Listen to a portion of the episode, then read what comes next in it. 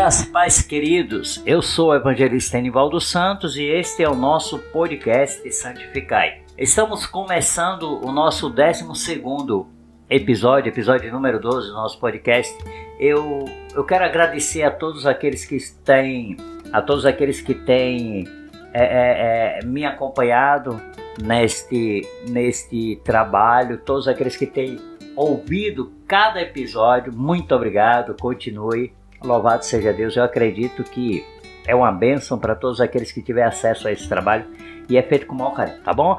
E hoje nós vamos dar continuidade ao nosso estudo, os últimos dias da história da humanidade e a quarta aula. Vamos continuar a nossa quarta aula, nós vamos estar começando hoje a segunda parte da nossa quarta aula, a Grande Tribulação. Conforme foi dito, esta aula foi dividida em três partes por conta da sua, da sua quantidade de assuntos. Nós dividimos ela em três partes. Na primeira parte, que nós damos no, no, no episódio anterior, nós debatemos cinco itens. E nesta aula de hoje nós vamos estar estudando quatro itens e na próxima aula, no no próximo episódio nós vamos dar, dar, finalizar esta quarta aula, a tribulação, com mais quatro itens. Tá bom, queridos? Louvado seja Deus. Então, os itens em questão que nós vamos conhecer hoje é o item 6. O engano religioso será generalizado. Ou seja, nós vamos nós vamos ver que o engano religioso aumentará e será comum né, na grande tribulação, nós vamos ver o porquê disso tudo. O item de número 7 será um tempo de sofrimento para todos os judeus. Será tempo de sofrimento, na verdade, para todos aqueles que ficarem na grande tribulação, mas o judeu será o maior afetado com a grande tribulação. E nós vamos entender por que será um tempo de sofrimento terrível para os judeus a grande tribulação. No item de número 8, nós vamos ver será o período de aflição mundial mais terrível, mais intenso de toda a história. É, vai ser, vai ser terrível mesmo. Vai ser tenebroso, queridos. Temos é, é, ter cuidado com a nossa vida espiritual para que nós não venhamos ficar nesse na grande tribulação. E no nono item e, e último item desta aula, Deus derramará sua ira sobre os ímpios. Ah, será tenebroso. Deus ele se manifestará, conforme está lá em Romanos 1,18. Porque do céu se manifesta a ira de Deus sobre toda a impiedade e injustiça dos homens, que detém a verdade e injustiça. Todos aqueles que detêm a verdade, que esconde a verdade, e para que a injustiça se manifeste, vai pagar um preço muito alto. Todos aqueles que hoje acham que Deus não está contemplando que Deus perdeu o controle da humanidade, pagaram um preço tremendo. Nós vamos ver isso, tá bom, meu amado? Meus queridos, então, olha só, vamos ouvir um hino, se prepara, pega sua Bíblia, sua canetinha, seu papel. Aí, vamos ouvir um hino maravilhoso e logo após nós, eu estarei de volta para começarmos a nossa aula, a nossa segunda parte da aula de número 4 do nosso estudo, tá bom? Deus abençoe.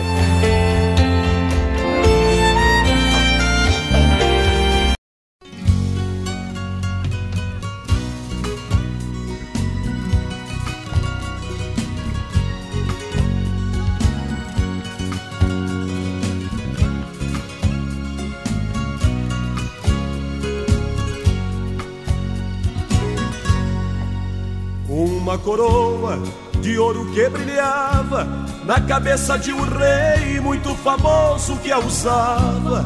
Hoje enfeita tão somente a vitrine de um museu. Pois este rei que possuía seus impérios padeceu de uma doença e o seu mal era tão sério. Sua coroa de ouro desprezou, então morreu. Uma coroa tão linda de um atleta que vencera muitas provas e alcançara suas metas, mas com o passar do tempo, este atleta envelheceu e já sem forças sem vigor, sem energia, nem se lembra mais do homem forte que ele foi um dia. Sua coroa tão linda desprezou também morrer.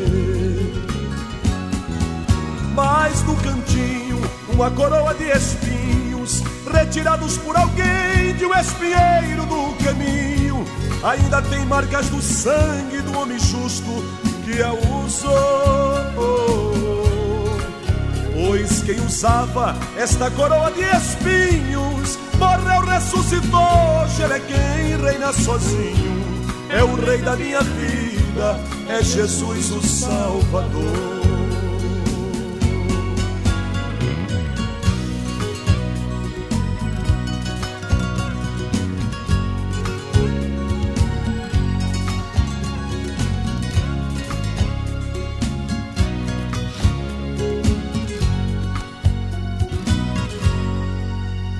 Hoje pensando na história das três coroas, a de ouro do atleta de espinhos e ressoa nos meus lábios a pergunta: dessas três qual vale mais?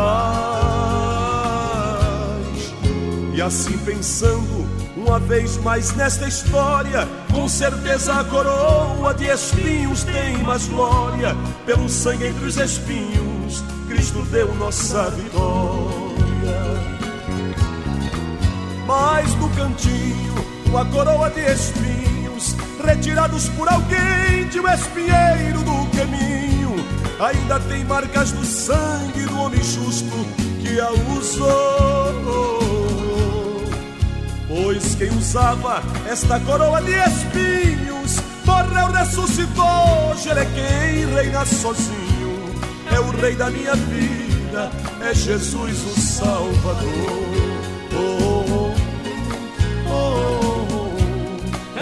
Da minha vida é Jesus, meu Salvador.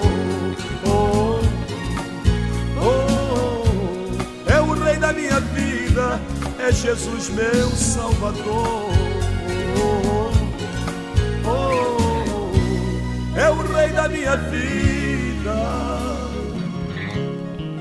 é Jesus, meu Salvador.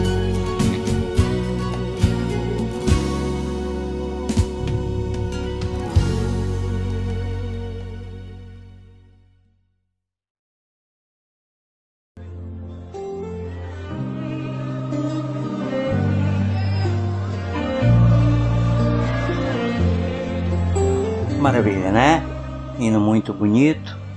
Então vamos ao nosso estudo, nossa aula, nossa segunda parte da aula de número 4. Glória a Jesus. Vamos lá. Item 6. O engano religioso será generalizado. Glória a Deus.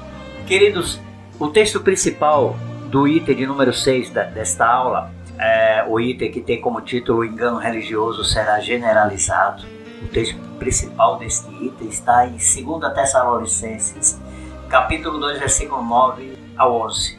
Repetindo, 2 Tessalonicenses, capítulo 2, versículo 9 a 11, que diz o seguinte: A esse cuja vida segundo a eficácia de Satanás, com todo o poder e sinais e prodígios de mentira, e com todo o engano da injustiça para os que perecem, porque não receberam o amor da verdade para se salvarem. E por isso Deus lhe enviará a operação do erro para que creiam na mentira. Generalizado, que se generalizou, que se tornou comum. Aqui Paulo está se referindo ao anticristo. Sabemos que mesmo hoje o engano religioso adentra nas igrejas e, de certa forma, queridos, sabemos que há líderes religiosos que já estão preparando o caminho do anticristo é a realidade. Mas na grande tribulação isso se intensificará. O engano religioso se tornará comum. Doutrinas e ensinamentos demoníacos serão aceitas. Novas religiões e seitas surgirão para fortalecer ainda mais o anticristo e seu reino. Ele será, ele fará prodígios, milagres e sinais e enganarão a muitos. E Deus permitirá que tudo isso aconteça conforme confirma o, o versículo 11 que nós lemos. E por isso, Deus lhe enviará a operação do erro para que creiam a mentira. Hoje, é muito fácil, é muito fácil nós é, identificarmos quando um líder religioso, quando alguém prega um evangelho inexistente, porque hoje nós temos a Bíblia. E além da Bíblia, nós temos o Espírito Santo, que, que, é Ele que nos ensina, é Ele que traz a revelação para nós. Então hoje é muito fácil. Hoje se engana quem quer. Hoje anda enganado quem quer ser enganado. Os verdadeiros adoradores, aqueles que é, procuram andar na presença de Deus, ele consulta a palavra de Deus. Crentes preguiçosos que não leem a Bíblia, crentes preguiçosos que não consulta a palavra de Deus, acaba sendo enganado. Mas hoje, de certa forma, é uma realidade. Se engana quem quer. Mas naquele dia, naquele grande dia, vai ser mais complicado. Vai ser mais difícil, vai ser muito mais difícil, porque líderes surgirão com caras de anjo, farão prodígios. Olha só o que diz o versículo 9: A esse cuja vida é segundo a eficácia de Satanás com todo o poder, sinais e prodígios. Não chegará de qualquer maneira, chegará resolvendo, chegará dizendo: Cheguei, chegará com poder, sinais surgirão, prodígios, milagres acontecerão, e é tudo engano. Então, queridos, temos que ter o máximo cuidado, muito cuidado para não sermos enganados. E repito, nós temos dois aliados, nós temos a palavra e o Espírito conosco. Aleluia. Nós temos dois grandes aliados nessa luta, nesta guerra. Mas naquele grande dia será muito difícil. Louvado seja Deus. O engano religioso será generalizado. Se tornará comum. Aleluia. Infelizmente hoje o pecado, alguns pecados, está se tornando comum. Louvado seja Deus. Mas eu acredito, eu creio que ainda há um povo seleto, um povo separado. Assim como Deus separou profetas no tempo de Jezebel, que não se renderam, que não dobraram seu joelho, assim está separando um povo santo. E ainda, ainda, louvado seja Deus, é fiel ao Evangelho do Senhor. Não estão se vendendo não estão trocando a bênção por um guisado, por um prato de guisado. Louvado seja Deus. O engano religioso será generalizado naquele grande dia. Eu espero que não esteja aqui. Eu estou lutando para isso. Estou procurando pagar um preço para isso.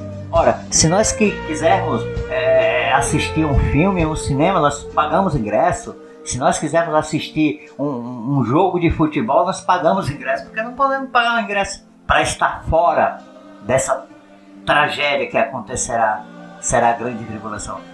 Prepara, se prepara porque vai ser difícil, será muito difícil. Se está sendo difícil aqui, lá vai ser muito mais difícil. Louvado seja. Item 7 Tempo de sofrimento terrível para os judeus.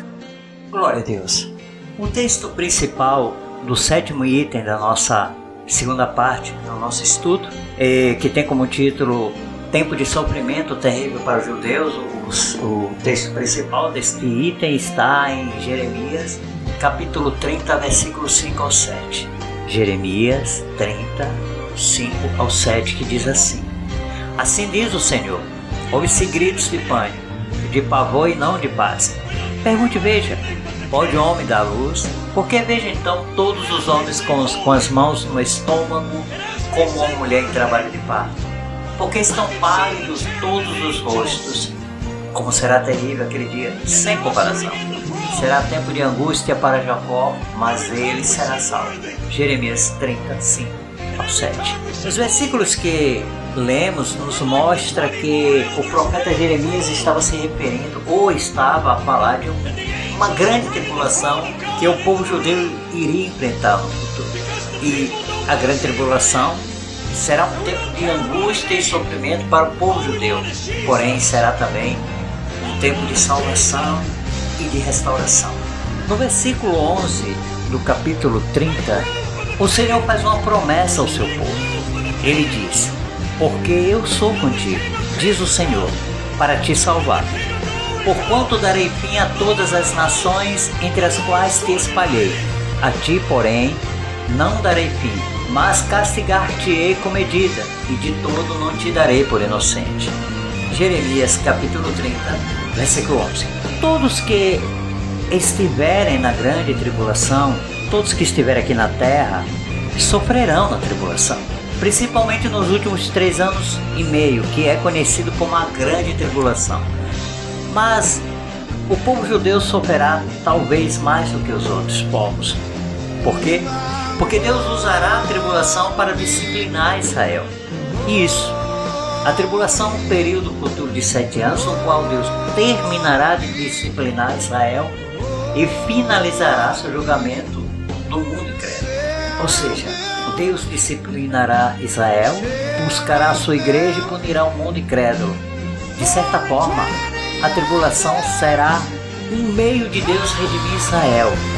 Ele diz aqui no, no versículo 11 do capítulo 30: Porque eu sou contigo para te salvar porquanto darei fim a todas as nações entre as quais te espalhei.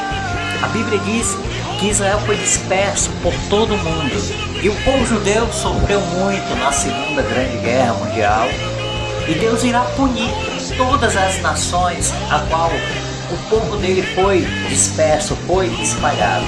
Aí ele diz que ele não dará fim ao seu povo, mas irá castigar. Mas castigar-te-ei com medida, ou seja, castigará de tal maneira que ele suporte, e de todo não te terei por inocente.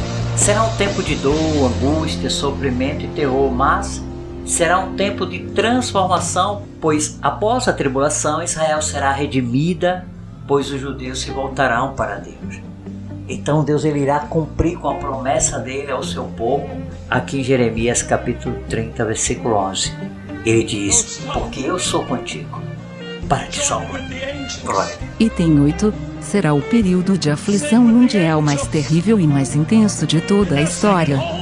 O texto principal do item número 8 da nossa aula, que tem como título Será o período de aflição mundial mais terrível e mais intenso de toda a história. Está em Mateus capítulo 24, versículo 21, que diz assim: Porque haverá então grande aflição como nunca houve desde o princípio do mundo até agora, nem tampouco haverá jamais. Repetir, porque haverá então grande aflição, como nunca houve desde o princípio do mundo até agora, nem tampouco haverá. Preste muita atenção nesses números. Segundo historiadores, a Primeira Guerra Mundial deixou um saldo de 10 milhões de combatentes em todo o mundo mortos. Porém, esse número pode chegar a 55 milhões de pessoas mortas se somarmos o número de combatentes mortos e o número de civis mortos.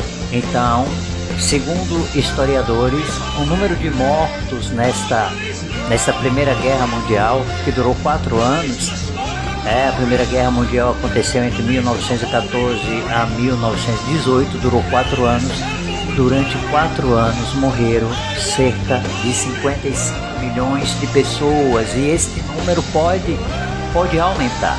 Isso é um número da Primeira Guerra Mundial. A Segunda Guerra Mundial foi o conflito militar mais mortal em toda a história e o número de mortos estimado agora na Segunda Guerra Mundial foi de 70 a 85 milhões de pessoas mortas. Número esse que representa cerca de 3% da população mundial de 1940, quando começou essa, esse grande conflito mundial. E mais, cerca de 5 milhões de pessoas morreram em cativeiro. Cerca de 5 milhões de pessoas morreram em cativeiro. E como se não bastasse, cerca de 5 milhões de judeus morreram e muitos deles morreram em campos de concentração. É um número triste, é um número doloroso. Porém, mesmo com estes números alarmantes, na grande tribulação os números serão bem maiores. Por quê? Porque será o período de aflição mundial mais terrível e mais intenso de toda a história. Nunca houve, nem nunca haverá um período como esse.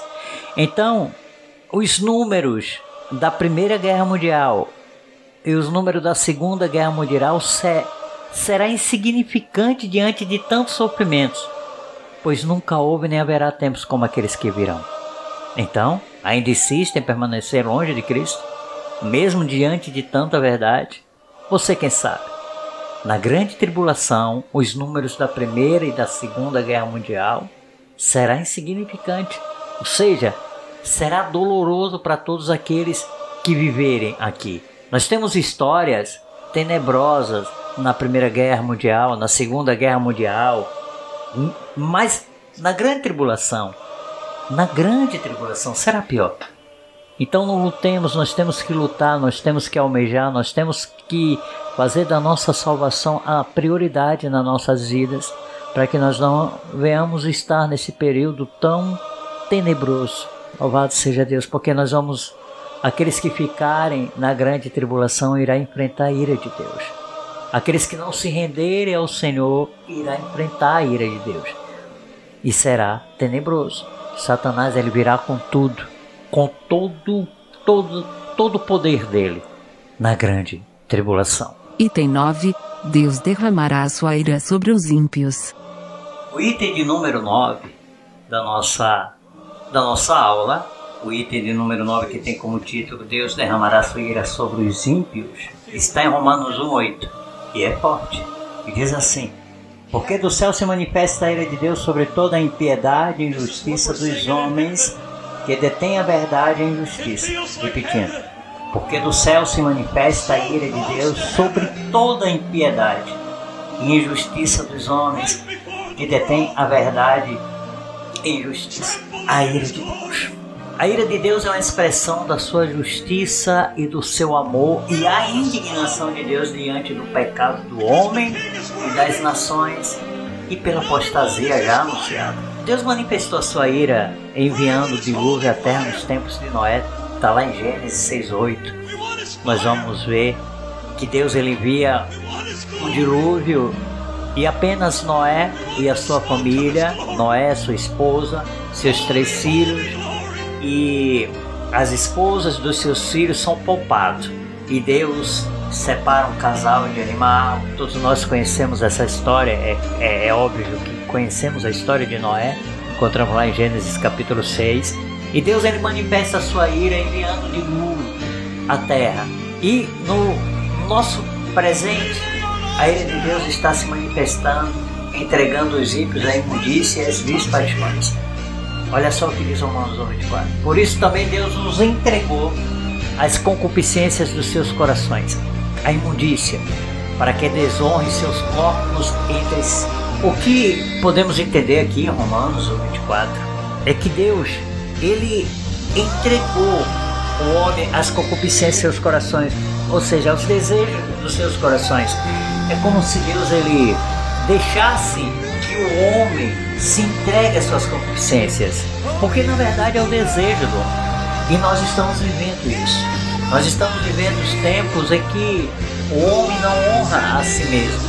Estamos vivendo nos tempos em que as mulheres não se valorizam, homens não se valorizam, aquilo que foi feito para fazer entre quatro paredes está sendo feito diante de, de públicos, enfim.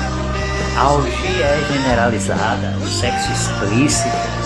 Então o Senhor começa a manifestar a ira dele desta maneira por isso também Deus os entregou as concupiscências em seus corações, a imundícia, para desonrar os seus corpos entre si.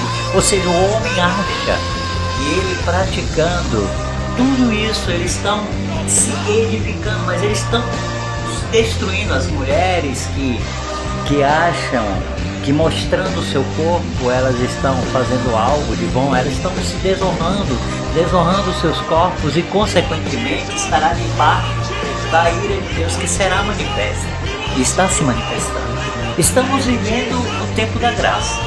O amor e a misericórdia de Deus é estendida a todos que se achegarem. O Espírito Santo hoje está pronto a levar os pecadores até o Senhor. Cristo morreu por cada um de nós e podemos chegar até Deus diretamente. E a sua misericórdia causa de sermos destruídos. A porta da graça ainda está aberta para todos aqueles que almejam a sua salvação, mas a qualquer momento esta porta se fechará. O Espírito Santo será tirado da terra juntamente com a igreja do Senhor e os dias turbulentos virão. E no futuro a ira de Deus se manifestará na grande tribulação. mas será um dia de alvoroço e de desolação, dias de trevas e de escuridão, um dia de prestação de contas para os ricos, dias que Deus derramará sua ira. Nesse estudo nós estamos, temos visto muito falar sobre a ira de Deus, sobre o que acontecerá ah, nesses últimos dias, desde o começo do estudo. E cabe a nós falar. E aqueles que ouvirem estas palavras têm o direito de aceitá-las ou não, porém, terão que arcar com as suas consequências. No futuro, a ira de Deus se manifestará na grande tribulação. Será dias tremendos, dias de trevas, de escuridão, dias de prestação de conta. Deus ele não esquece tudo que nós fazemos, o Senhor tem contemplado. Mas podemos fugir, podemos sim fugir desse dia. Podemos. Como? Fazendo aliança com o Todo-Poderoso, fechando as brechas e se santificando dia após dia. Somente assim vamos estar livres nesse dia, porque é uma realidade e vai acontecer.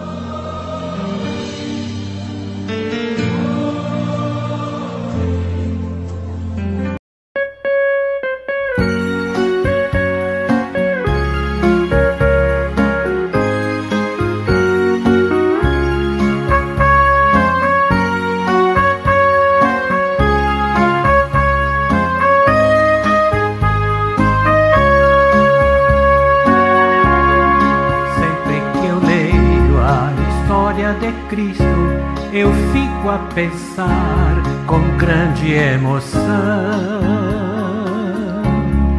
no privilégio que muitos tiveram de ver o seu rosto, sentir sua mão. Eu também queria a mesma alegria de vê-lo bem perto, bem juntinho a mim olhar os seus olhos serenos e meigos, oh como eu seria tão feliz assim.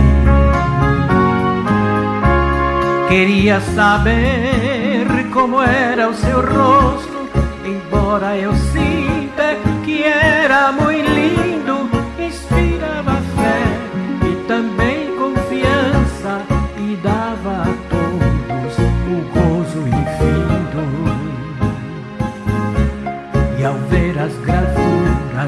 nos quadros pintados daquilo que dizem ser o meu Senhor, meu ser não aceita o que está na tela, é falsa a inspiração do pintor. Não creio, não creio num Cristo vencido cheio de amargura, semblante de dor. Eu creio num Cristo de rosto alegre, pois creio num Cristo que é vencedor. E um dia também o verei face a face, e assim eu creio